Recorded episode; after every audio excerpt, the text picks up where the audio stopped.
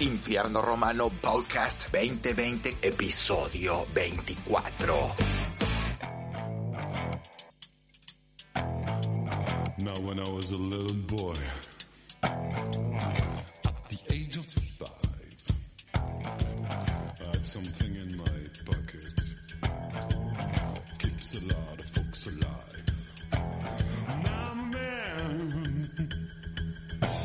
Hola, hola, bienvenido al episodio 24 de Infierno Romano, programa dedicado al mundo de la buena vida. Y hoy, hoy la rompemos. Tenemos a Claudio con muchas ganas de contarte sus curiosidades, Carol y las mejores recomendaciones del mundo del espectáculo. Nahuel da cátedra sobre música. Y hoy, sí, hoy por fin tenemos trago.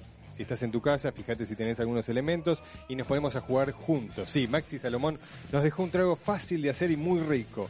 Y Nati, como siempre, trae su recetón dulce y fácil de hacer. Y seguimos recorriendo el mundo del té con Lili, que nos guía a través de, este mundo tan, tan lindo que es el mundo del té.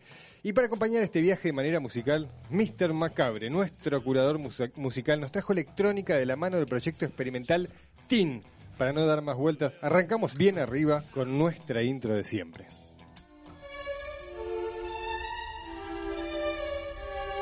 Música, inspiración y buena vida. Si esos son sus deseos, deberían hacerse cargo de ellos como quien lleva un tesoro consigo y rendirles culto como si de esto dependiera su vida. Si en algún momento el pacto se rompe, no habrá vuelta atrás. Vivirán por siempre en las tinieblas. No hay forma de engañarme. Sus actos hablan por sí solos, dijo. Y antes de terminar, el mismísimo infierno coronó el discurso con una frase que quedará resonando eternamente entre nosotros. La libertad es relativa al deseo de los mortales. Se alzaron las copas apuntando al cielo y con devoción bebimos para sellar el pacto. Un vino rojo y espeso entraba a nuestro cuerpo y se colaba por nuestra sangre provocándonos una euforia inconmensurable. Luego se escucharon risas y carcajadas por todos lados, cada vez más y más fuertes. Nosotros estuvimos ahí. ¿Quién dijo que el infierno sucede después de la muerte? De ser así, nosotros volvimos de la propia muerte, pero con más fuerza y con un objetivo bien claro. Rendirle culto a la buena vida. Sean todos bienvenidos a Infierno Romano, la filosofía del ser.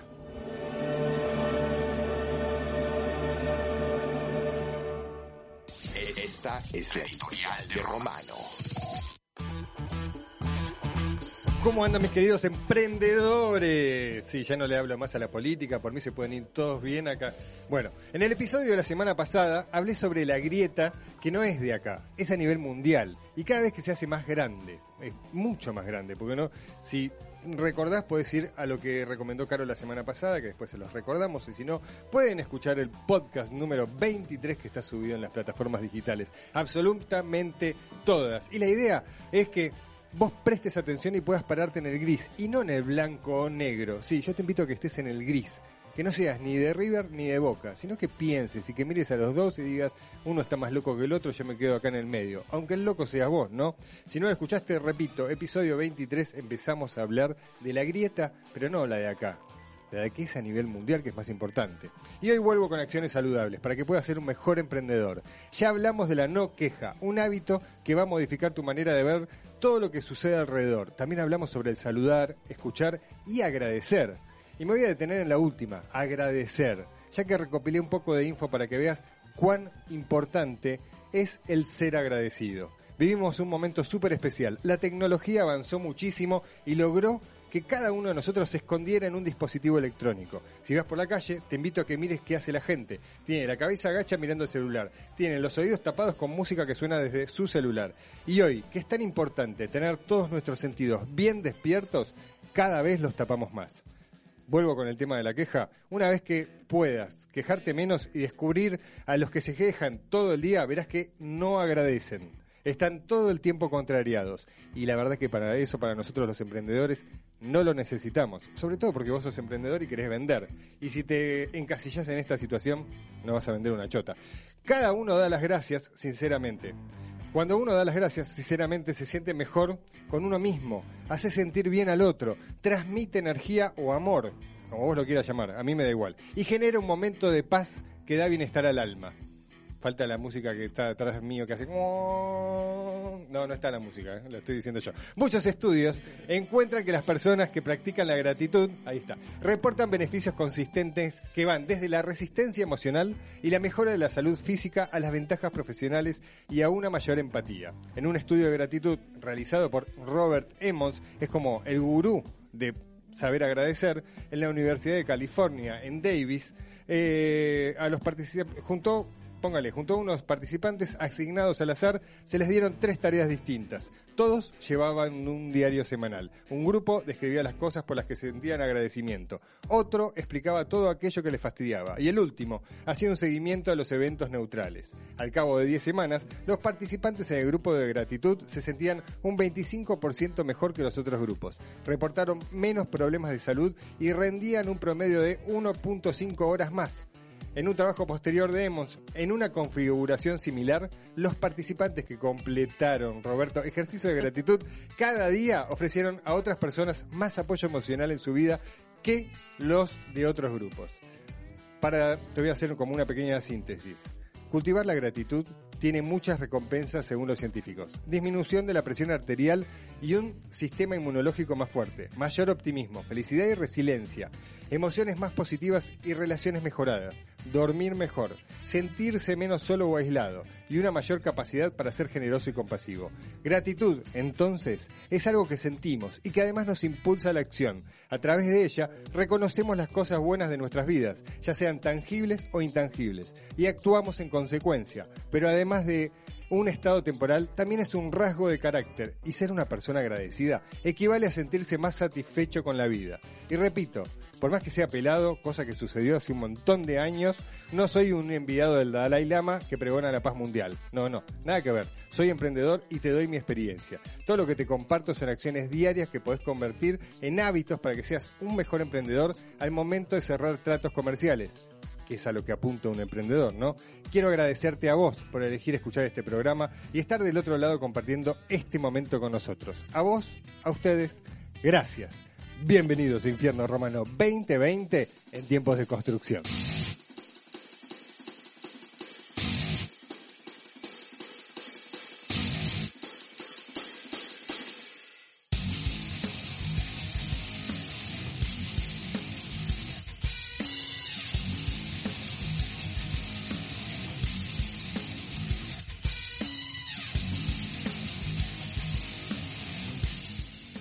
Señoras, señoras, bienvenidos y señores, bienvenidos a Infierno Romano 2020. Y es momento de presentar a mi mujer. Señoras y señores, la que te va a recomendar qué podés mirar, qué podés hacer, qué para que no pierdas tiempo, esa es la idea. Este programa te resume lo que tiempo para vos. Ganás tiempo con nosotros, ganás dinero y mayor bienestar. Señoras y señores, con ustedes, Carolina Finoli Gondra.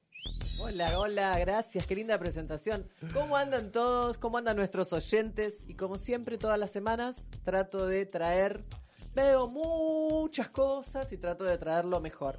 En este caso son puras recomendaciones, tres recomendaciones. Una serie de Netflix muy inquietante, una serie web en pandemia y unos vivos de la excéntrica Jackie. Después les cuento más. ¡Wow! Mira cómo tienta, ¿eh? La excéntrica Jackie. Bueno, es momento de presentar al músico de la mesa, al que nos enseña, la verdad que nos deslumbra, viene deslumbrando hace rato. Señoras y señores, para hablar de música, se pone el delantal el señor Nahuel Yerbasi.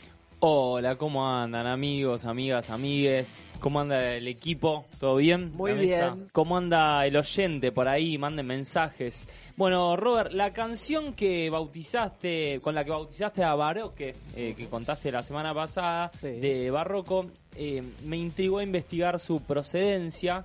eh, y la columna que voy a hacer hoy se concentra en la práctica de la castración en los niños para conservar su registro vocal durante la adultez. Wow. Eh, la verdad que para hacerla atravesé momentos feos, eh, sensaciones poco agradables O y sea, sí.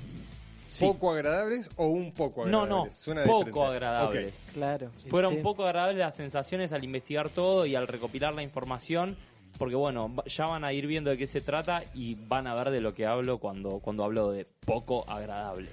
Y le voy a dar la bienvenida a la voz oficial del infierno. Señoras y señores, para hablar de curiosidades con título, el señor Claudio Lozano. Bueno, ¿cómo están, cabrones infernales? Caro, Robert, Nahuel, ¿cómo están? Bueno, vamos a, arrancar, vamos a arrancar hoy súper mexicanos, cabrones. Papá. ¿Saben Epa. lo que significa el huitlacoche?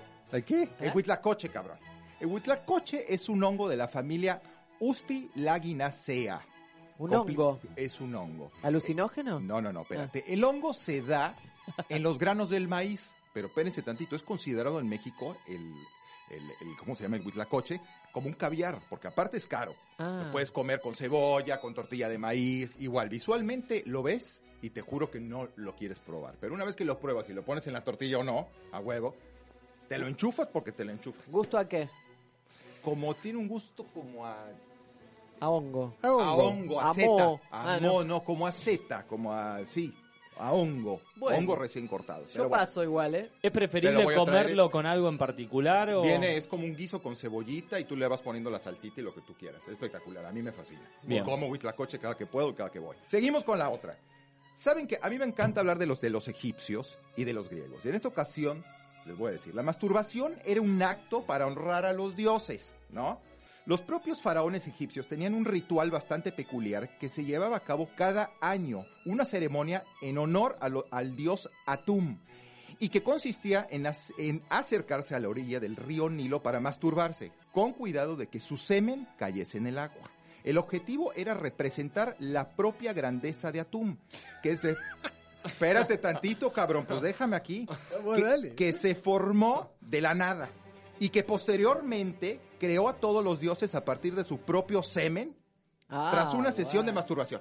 No. Bueno, ahí viene la otra. Y esta me encanta porque fíjate que siempre las mujeres terminan chiflando en la loma y pagando los platos rotos. Bueno, pues ahora en esta ocasión los hombres se chingaron los cabrones. ¿Con Ahí va, espérate.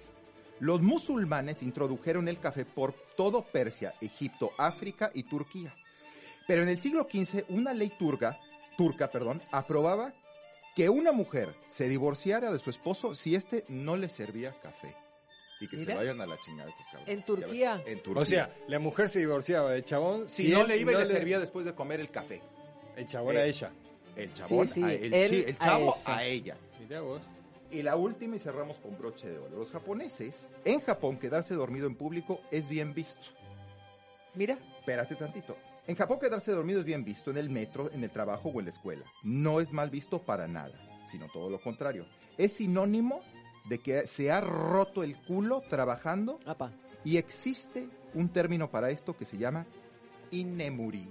Inemuri En japonés. en japonés. Bueno, acaba de pasar Claudio Lozano con sus curiosidades. Señoras y señores, esto es Inferno Romano y tenemos un curador musical.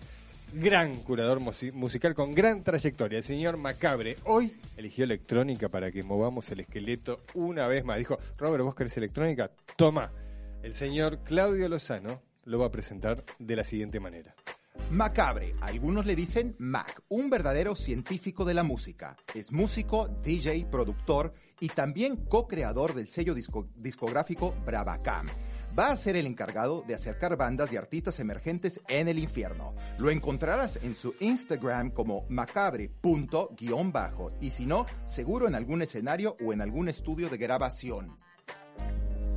Hola, ¿cómo le va Robert querido? Un saludo y un abrazo con distancia social a todo el staff de Infierno Romano y a los que están escuchando Red Mosquito Radio. Como todas las semanas les traigo grandes novedades y como siempre recorriendo todos los géneros de la música nacional. Y en esta ocasión volvemos a los ámbitos de la electrónica y nos adentramos por los caminos más extremos y alternativos del estilo. Les quiero presentar a Tin el alter ego de Santiago Efo Rodríguez. TIN es un proyecto que originalmente comenzó en el 2002 como un dúo experimental. Transitó por variadas formaciones, integrando bateristas, bajistas y guitarras super procesadas, para concluir en lo que sería una formación unipersonal, siempre comandada por Efo. Luego de editar su primer disco, recorre varios festivales y una larga lista de presentaciones en vivo, para ya en el segundo lanzamiento afianzarse finalmente como solista con una estructura netamente electrónica. A partir de ahí comienza a realizar todas las presentaciones en un formato híbrido de live set, pero con las características y la dinámica de un DJ. Por eso los voy a dejar ahora con Tin para que nos cuente un poco su historia y recorramos una síntesis de su catálogo discográfico que contiene varios discos, EPs y singles editados. Les saludo hasta la próxima semana en otro infierno romano. Con ustedes, Tin.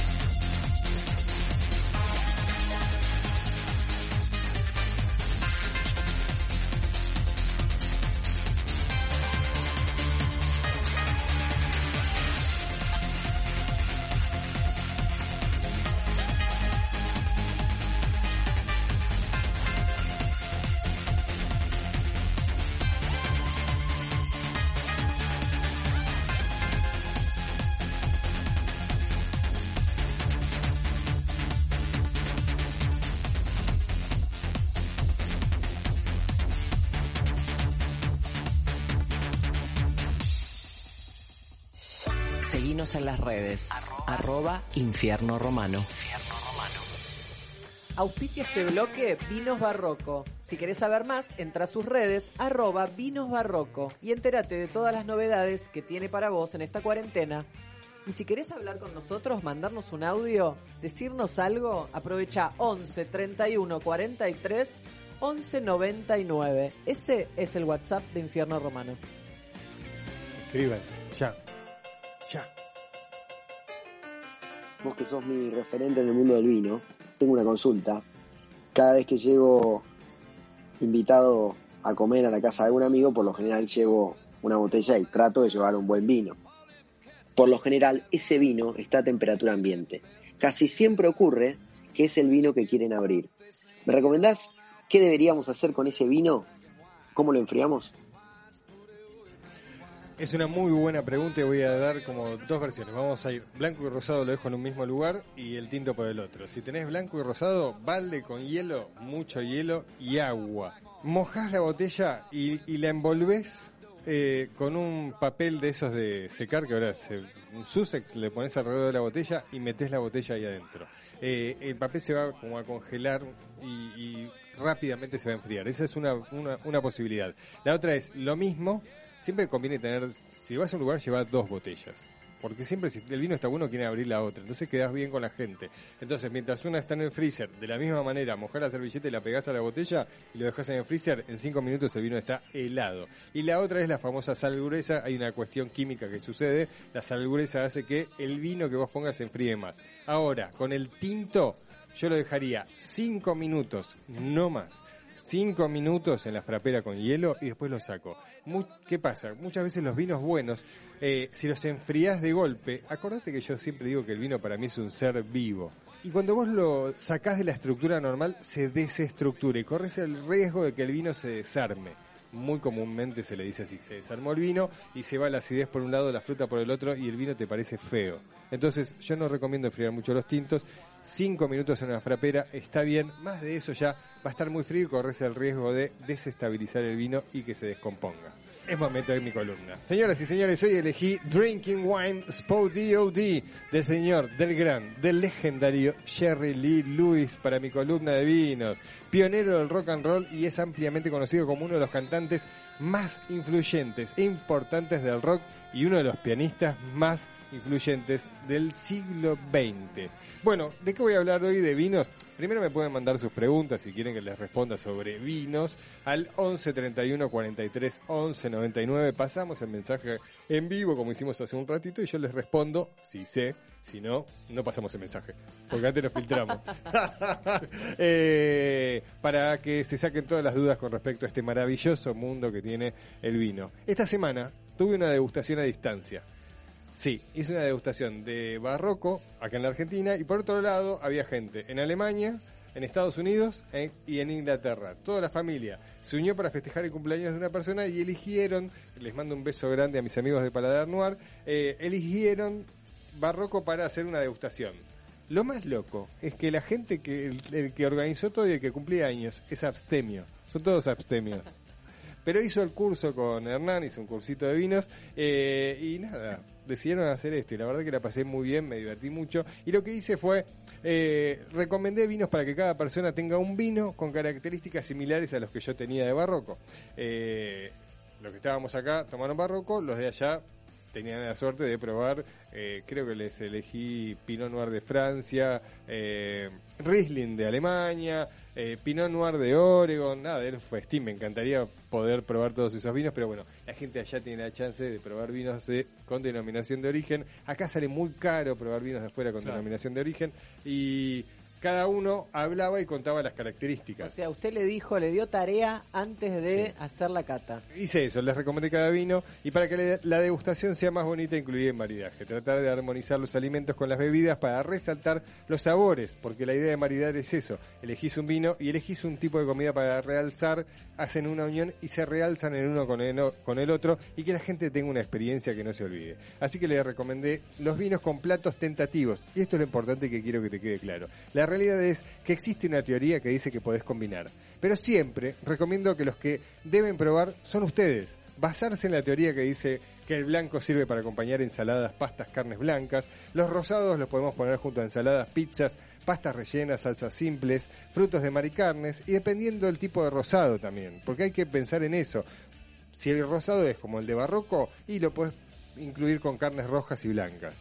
Y de los tintos, como vimos ya anteriormente en otros episodios, y no te invito a que busques Infierno Romano en el podcast, eh, se dividen por variedades, las cuales tienen distintas intensidades. Y ahí hay una teoría que dice que vinos livianos van con comidas livianas. Por ejemplo, un Pinot Noir va con una comida liviana, con una ensalada, con un pescado al horno, va con comidas livianas. Y vinos con cuerpo van con comidas complejas. Pero acá me vuelvo a detener y a contarte que el gusto es subjetivo.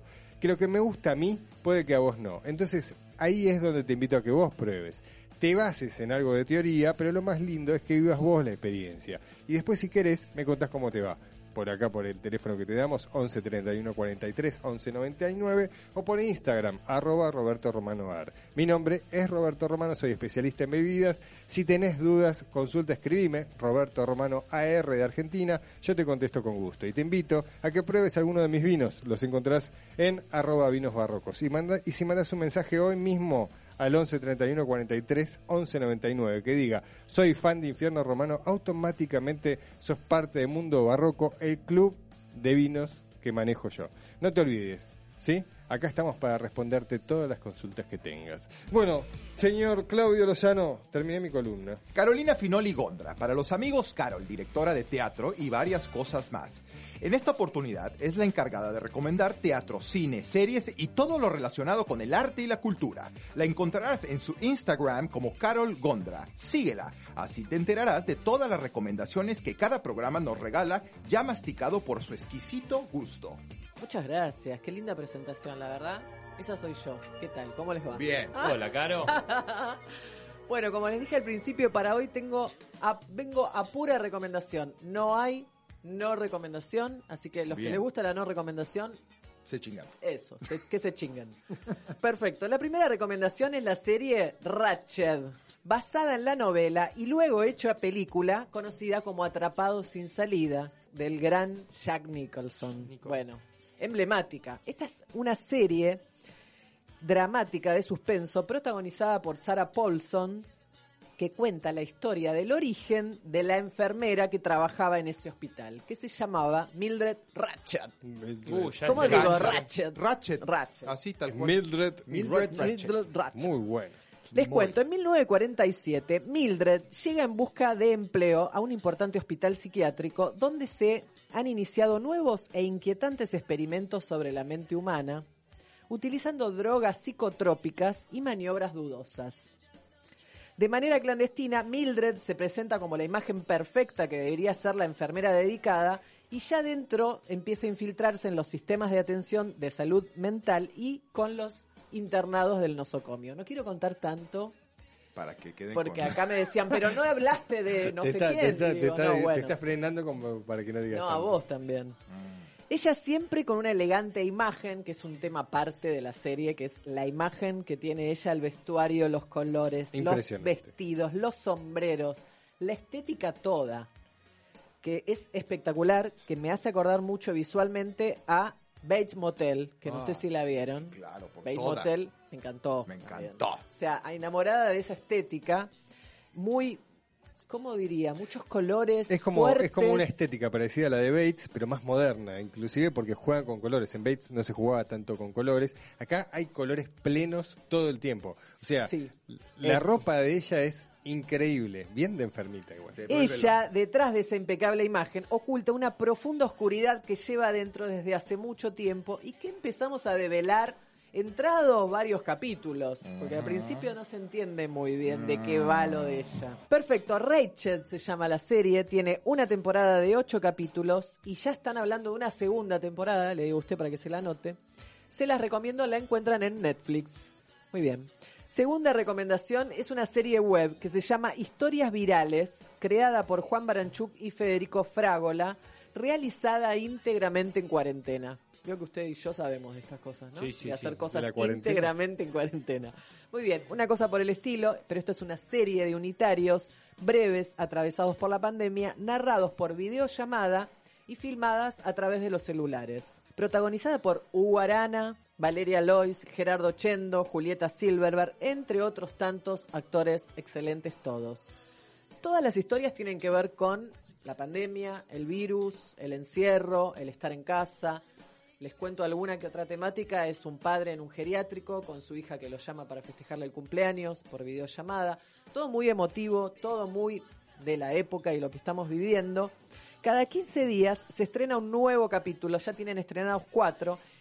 Y algo importante es que ellos para poder seguir avanzando y seguir grabando piden el apoyo de la gente. Porque hoy en día vos ponés www.hvirales.com y podés ver los capítulos de forma gratuita. Ahora bajás y te interiorizás un poco del equipo y del trabajo y demás y tenés la posibilidad de colaborar con el proyecto Excelente. Bien. desde lo que quieras, modo mercado pago, tarjeta de crédito, con 100, con 200, con 1000, con lo que uno pueda. Porque realmente es una manera de seguir trabajando, seguir produciendo y apoyar Bien.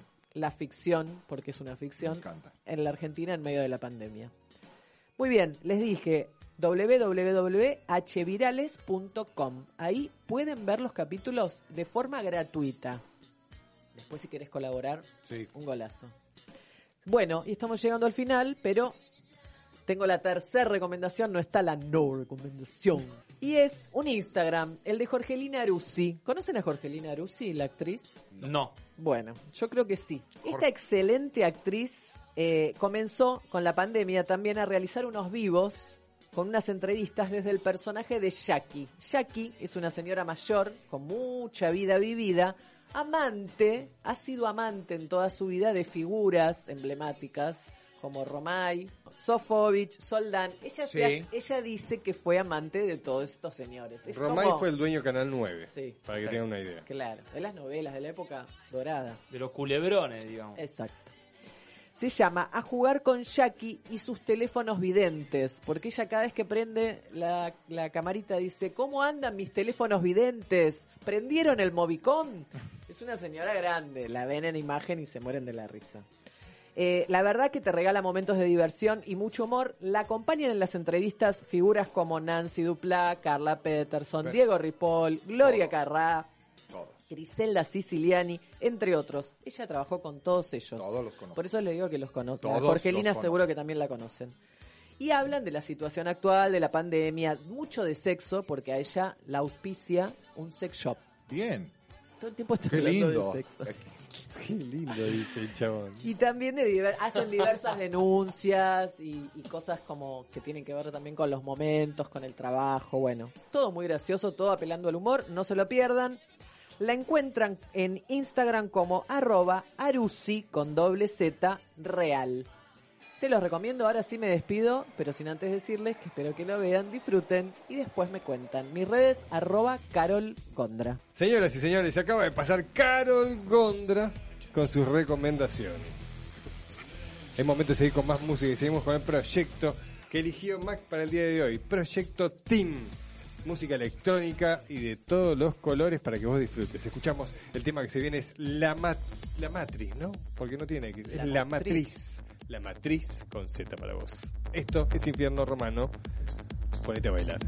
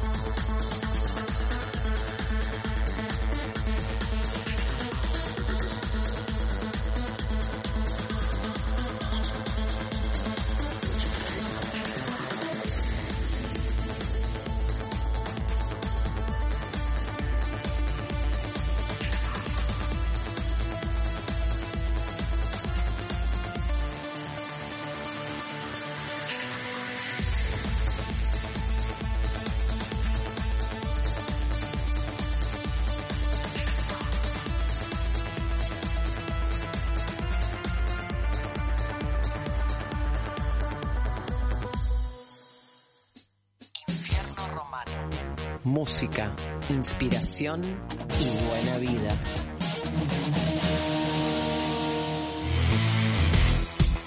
Estás escuchando Infierno Romano y es momento de que el señor Claudio Lozano nos presente al siguiente columnista.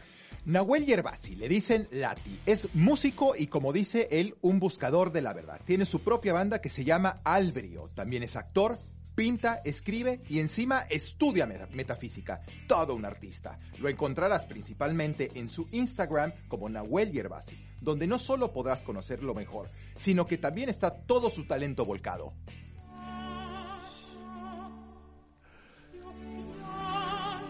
Laya Kiopianga, Déjame llorar, del compositor George Frederick Händel. Esta canción suena en la película Farinelli, Il Castrato, la cual relata la historia del cantante lírico Carlo Broschi. Castrato es la denominación que se utiliza para referirse al cantante sometido de niño a una castración para conservar su voz aguda, de soprano, mezzosoprano o contralto. La práctica de castración de niños cantores existía desde la creación del Imperio Romano de Oriente, en Constantinopla, hacia el año 400 después de Cristo. Su reaparición se sitúa a principios del siglo XVI, debido a que, según se interpretó en su momento un pasaje bíblico, las mujeres no podían cantar ni hablar en la iglesia.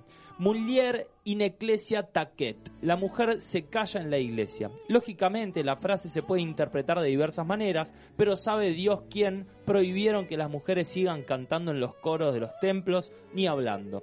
Ahora, ¿quién iba a ejecutar las notas agudas de las composiciones?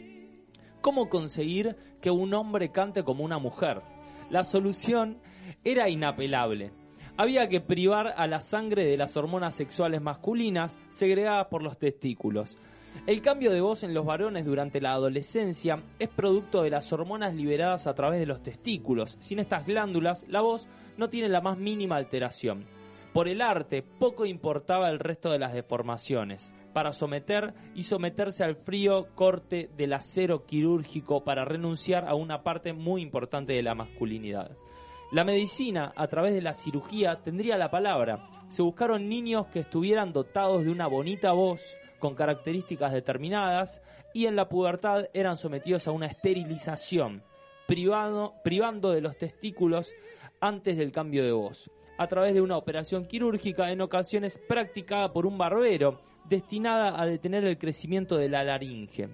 Existían varias técnicas para realizar este proceso. Una consistía en sumergir al muchacho en agua muy caliente y se le apretaba la yugular hasta desmayarlo. A veces se les iba la mano y lo mataban. En otras técnicas lo atontaban con vino, opio y otras sustancias para adormecerlo, para así hacer una pequeña incisión, se le abría el escroto y se le extirpaban las glándulas sexuales antes de que, antes de que recuperase el conocimiento. Los niños elegidos pertenecían a las capas sociales más pobres del sur de Italia. Si el joven elegido tenía condiciones y talento, se abría ante él una carrera tan maravillosa que pronto le convertiría en un ser mimado por la fama y el dinero. Si por el contrario eh, eh, carecía de tales facultades, se le ordenaba convertirse en sacerdote. Como efectos secundarios, los acompañaría de forma irreversible un envejecimiento precoz y, a menudo, un estado melancólico de origen senil. Además, eh, la fisionomía también se vería alterada. En aquella época, los castrati tenían fama de ser grandes amantes, eran muy apreciados hasta el punto de ser tratados como rockstars de hoy en día. Así lo muestra la película que cité al principio, Farinelli il castrato. Tener un hijo castrato podía llegar a ser un honor para la familia, ya que con su voz podía sacarlos de la miseria. Pero no todos llegaban a ser grandes cantantes, y los que sobrevivían a la cruel extirpación sufrían dolores físicos de por vida, ni hablar el trauma psicológico. En el apogeo de la moda de estas voces, se ha estimado que más de 4.000 niños fueron castrados cada año al servicio del arte. El último castrato fue Alejandro Moreschi, de cuya voz existen registros y las pueden encontrar en YouTube. Yo lo escuché y es eh, sorprendente, la verdad, es impresionante. Personalmente, todo este proceso me parece una atrocidad y una desgracia. Admito que durante el lapso que estuve investigando sobre estas prácticas atravesé náuseas, tristeza, repulsión y otras emociones desagradables. Bueno, espero que les haya gustado esta información de esta columna. Me pueden encontrar en las redes como arroba Nahuel Yerbasi, en donde me encantaría recibir sus comentarios e ideas para hablar en el programa de la semana que viene. Eh, Wow, wow, qué wow, buena columna. wow. Piel de pollo, señor. Me encanta, la columna estuvo muy linda, pero me gusta tu sensibilidad expuesta al, eh, a, a tan atroz eh, situación, ¿no? Seguinos en las redes. Arroba Infierno Romano.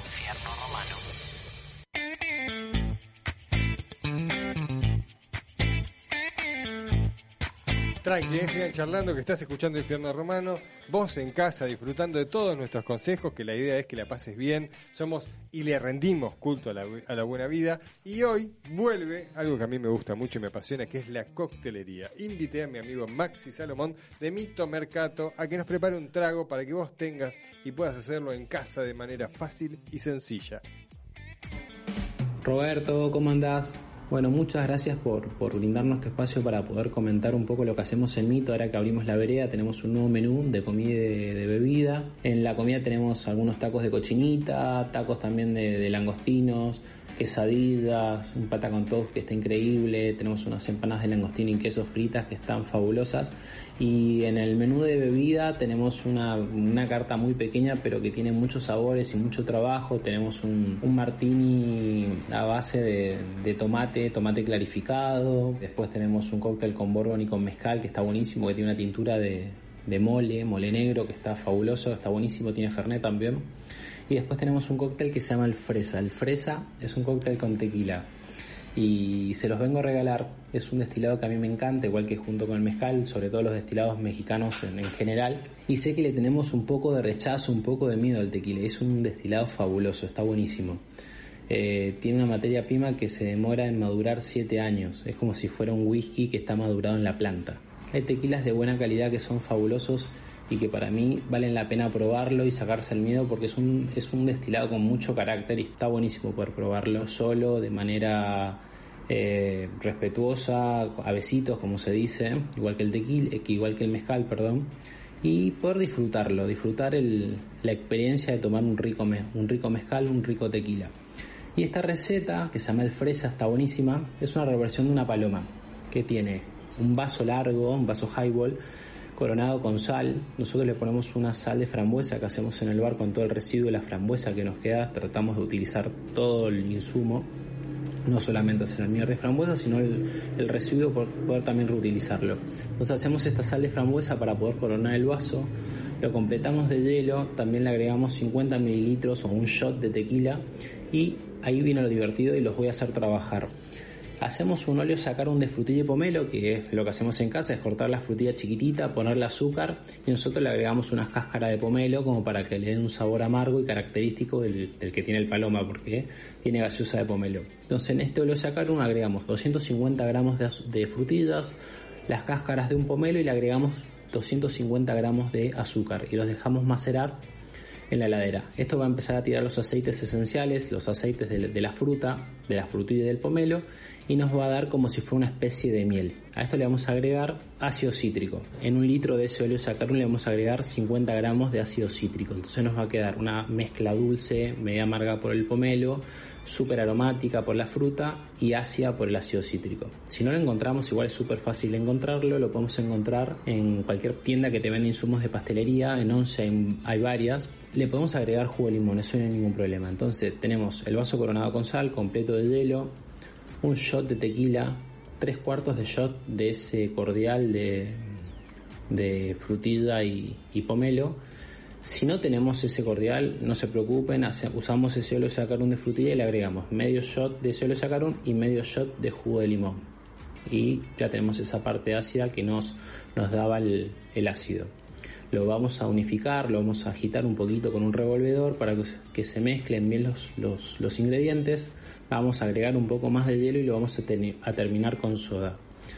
Este cóctel está buenísimo, súper aromático, tiene esa mezcla de ácido, de amargo, de sal, va a resaltar mucho el tequila y lo podemos tomar en cualquier horario del día porque es un cóctel fresco, eh, tiene poca gradación alcohólica por más que tenga tequila porque están bien mezclados y, y está como completado con soda, es un highball eh, de tequila. Así que nada, les quería dejar esta receta que, está buenísima, súper fácil, tiene pocos ingredientes, pero bueno, hay que tener eh, o hay que hacer un poquito de trabajo en casa, pero es súper fácil. Nosotros siempre compramos frutilla, le ponemos un poquito de azúcar, ese, ese almíbar que queda lo podemos reutilizar y, y nada, está buenísimo. Así que nada, les quería dejar de fresa, si no lo quieren hacer en casa lo pueden venir a tomar a Mito. Así que Roberto, te espero, te espero a, poder probar el cóctel y a comer algunos platitos. Así que nada, les quería agradecer nuevamente por brindarnos este espacio y les dejo un gran, gran saludo.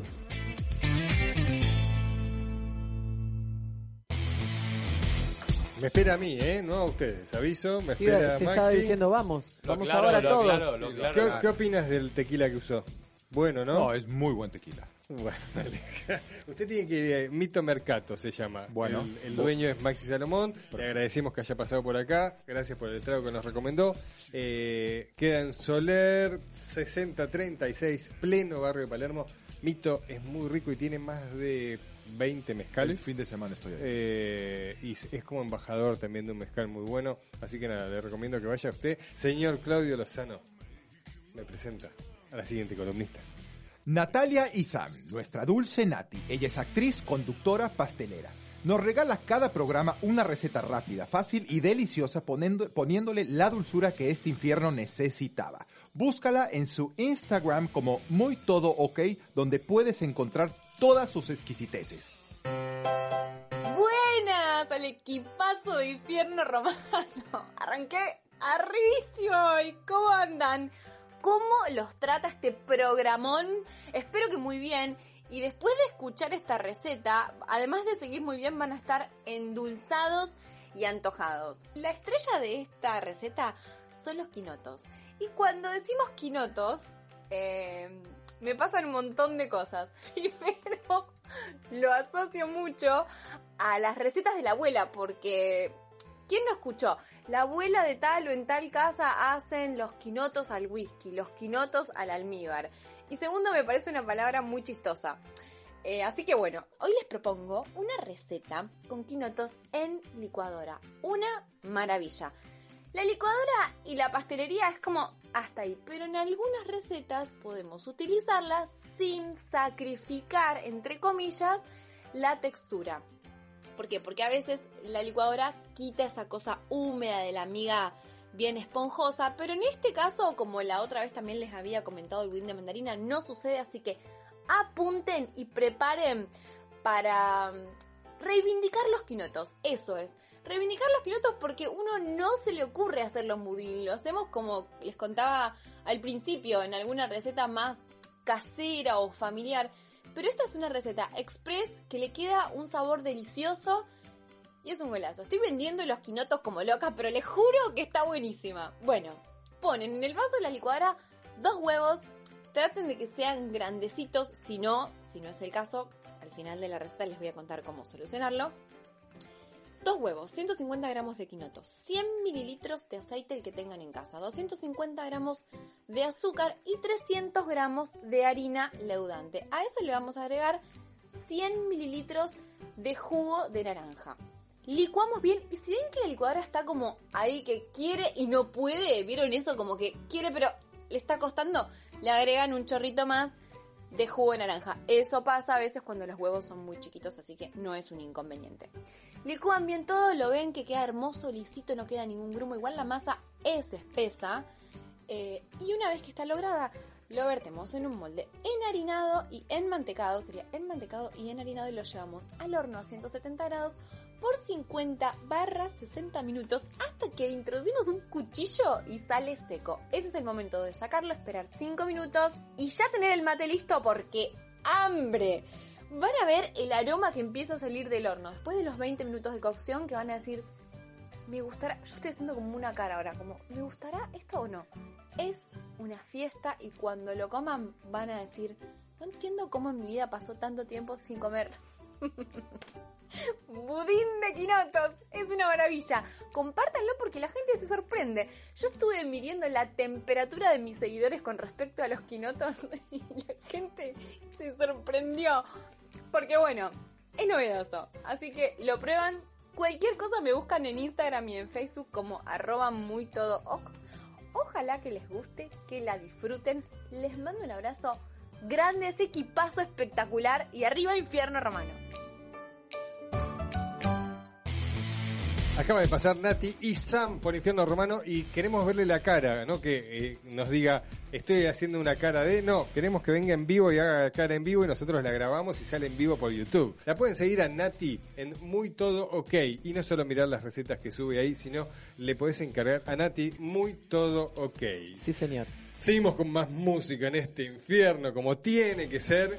Y el artista se presenta y nos cuenta algo de la siguiente manera. Tin, o Santiago Efo. Nunca decidí qué nombre tener, sino es como, como me llamaron. Lo mismo es el nombre de este proyecto. Trabajo en sonido y soy diseñador de sonido también para cine, cosas así. A partir del 2003 eh, compro mi primer sintetizador, lo que hizo como un gran cambio en, en mi vida. Ya tenía el proyecto Tin armado con un amigo. Habíamos incorporado un par de personas más como para, para tener un proyecto banda. Y la banda en sí casi dentro del primer año como con un concepto de querer ser algo más que rock. Ya estábamos dentro de un sonido bastante electro y, y que lo hacíamos nosotros desde el escenario. O sea, nosotros entregábamos dos canales al sonidista y eso tenía toda la batería, el bajo, la guitarra, los teclados, las voces. También fueron años muy divertidos donde se pudo experimentar mucho. Posterior a eso, la misma búsqueda esta incontrolable que tuve me ha metido más en la electrónica y me ha metido más en, en- en experimentar con géneros como las cosas un poco más para el lado del techno o un poco más para el lado del trance.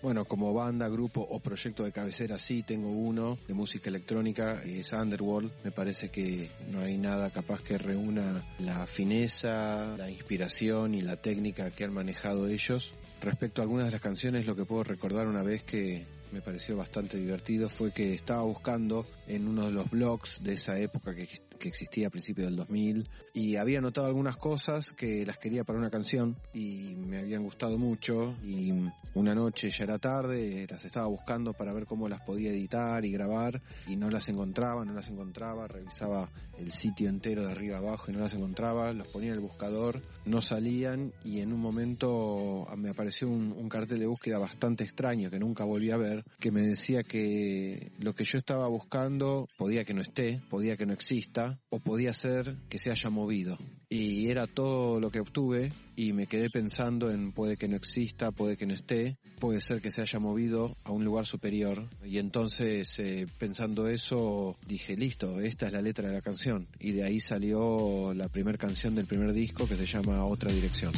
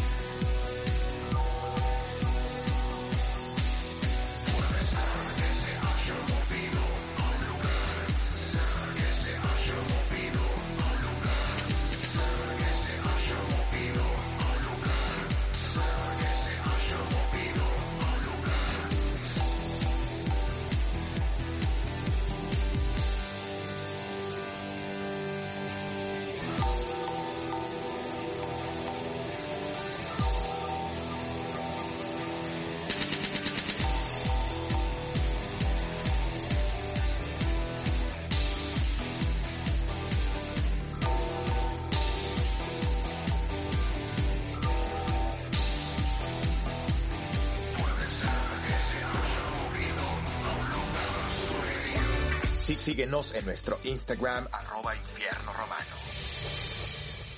Auspicia el tema pulmón vinos Saint Felicien de Catena Zapata. Para enterarte de sus novedades, entra en sus redes, arroba Saint Felicien. Es el momento del tema pulmón. Y el tema pulmón es el momento de desconectar, desenchufar y poder soltarte un poco. Hoy elegí a Feli Rolfo. Me encantó la versión que hizo. No suelo elegir temas pop, no soy muy fan de los temas pop, pero vamos a hablar de este artista en particular después de que cante Feli este hermoso tema.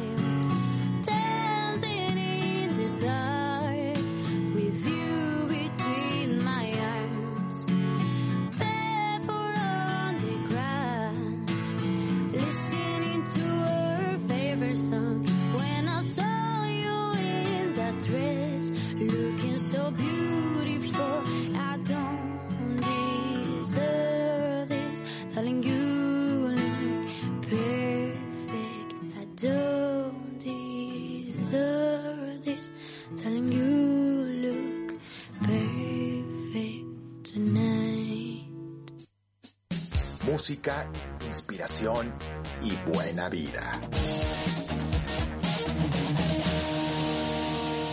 Bueno, llegó el momento de hablar de té. Ya que empezamos la semana pasada, hay que seguir. Eh, La llamé a Lili y le dije, Lili, necesito que le expliques a Ah, todos los genial. oyentes y a mi, a mi equipo de la diferencia entre té y tisana. Me encanta. ¿Qué dijo? encanta. No, no les voy a explicar nada. ¿Por qué no? No, sí, ahí está Lili que va a explicar. Hola, mi nombre es Liliana Benerucci y quiero hablarte hoy de la planta del té. Seguramente habrás oído nombrar muchas veces eh, té de menta, té de manzanilla y la verdad es que eso no es té.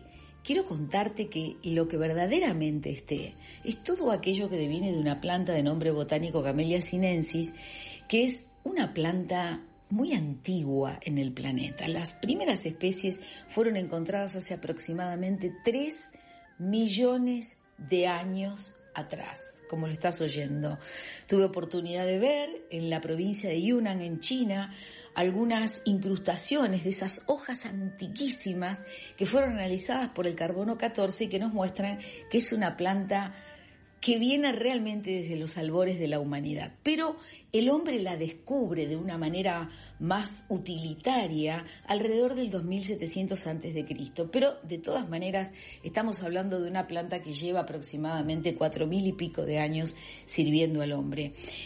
¿Cuál es el gran valor que tiene la planta de té? Bueno, que ha ayudado al hombre en- en contribuir fundamentalmente a su salud y que se le reconocen atributos de haber mejorado la digestión del ser humano, de haberlo ayudado a bajar procesos inflamatorios, de contribuir cuando las personas tienen infecciones en las vías respiratorias. Es decir, estamos hablando de una planta que el hombre la descubre como una planta fundamental para la salud, pero que a lo largo del tiempo fue convirtiéndose en una bebida no específica, el hombre fue aprendiendo a industrializarla, a disecarla y a generar diferentes perfiles con ella y así es que llegamos hoy a conocer distintas variedades de té, entre los que encontramos té blanco, té verde, oolong, puer y el más tradicional y conocido en Occidente que es el té negro. Es decir, todas esas variedades de té devienen de una misma planta. Por supuesto que luego cuando uno se involucra con la industria del té, y los chinos, que han sido los descubridores y que son los grandes maestros de esto, han elegido y van eligiendo diferentes varietales, diferentes genéticas, porque si bien hablamos de esta planta, que es la planta madre, hay distintas variedades y subvarietales que por supuesto van a permitir que estas tipologías que te conté recién, blanco, verde, hulón, etcétera, tengan perfiles organolépticos completamente diferentes.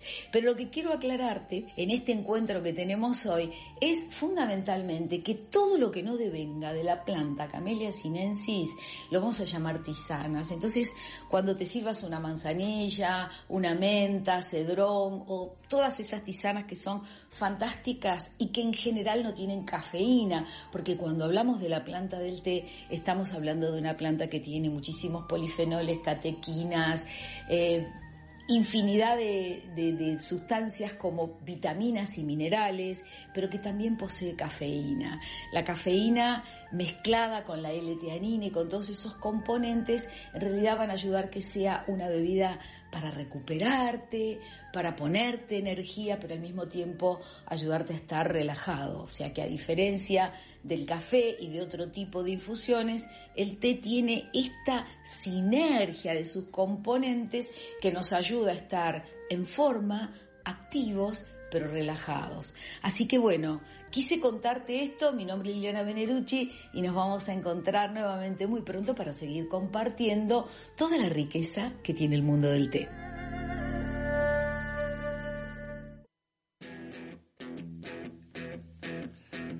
Tiene las dos, tiene teína, tiene cafeína, Teína tiene catequinas, tiene polifenoles, es, es, tiene, es como si estuviéramos hablando del vino. O sea, de, un- de una misma planta, que en el vino sería la uva, hay diferentes variedades. En, en el té es una misma planta que tiene diferentes variedades y dependiendo del proceso que vos hagas es que tenés desde té blanco hasta té negro. Excelente, no, no lo sabía, la verdad. Pero ya, aprendí saben- algo ya nuevo. saben me que es una tisana y ya saben que es La un té. diferencia. Muy Gracias, bien. Lili. Gracias, Lili. Gracias a Lili. Lil- Liliana Be- Berenucci, Team Master, cofundadora de la Escuela Argentina de Té, maestra mía, codirectora de las diplomaturas universitarias de té en la Universidad Interamericana Abierta, es al revés, Universidad Abierta Inter- Interamericana. Eh, este mes darán inicio a las diploma- diplomaturas universitarias Master Tea Blender y Master Tea Sommelier en formato online. Podés ingresar a la web www.escueladt.org. Eh, te juro que te va a gustar y vas a entrar en un mundo del cual no salís más. Seguimos con los lanzamientos de la semana. De la mano de Romy Girardi les cuento que Luciana Segovia presentó su tema Mis Demonios, su tercer single solista. Una canción enérgica con tintes soft rock que invita a reflexionar acerca de los distintos aspectos de la personalidad, a conocerse y aceptarse tal cual es.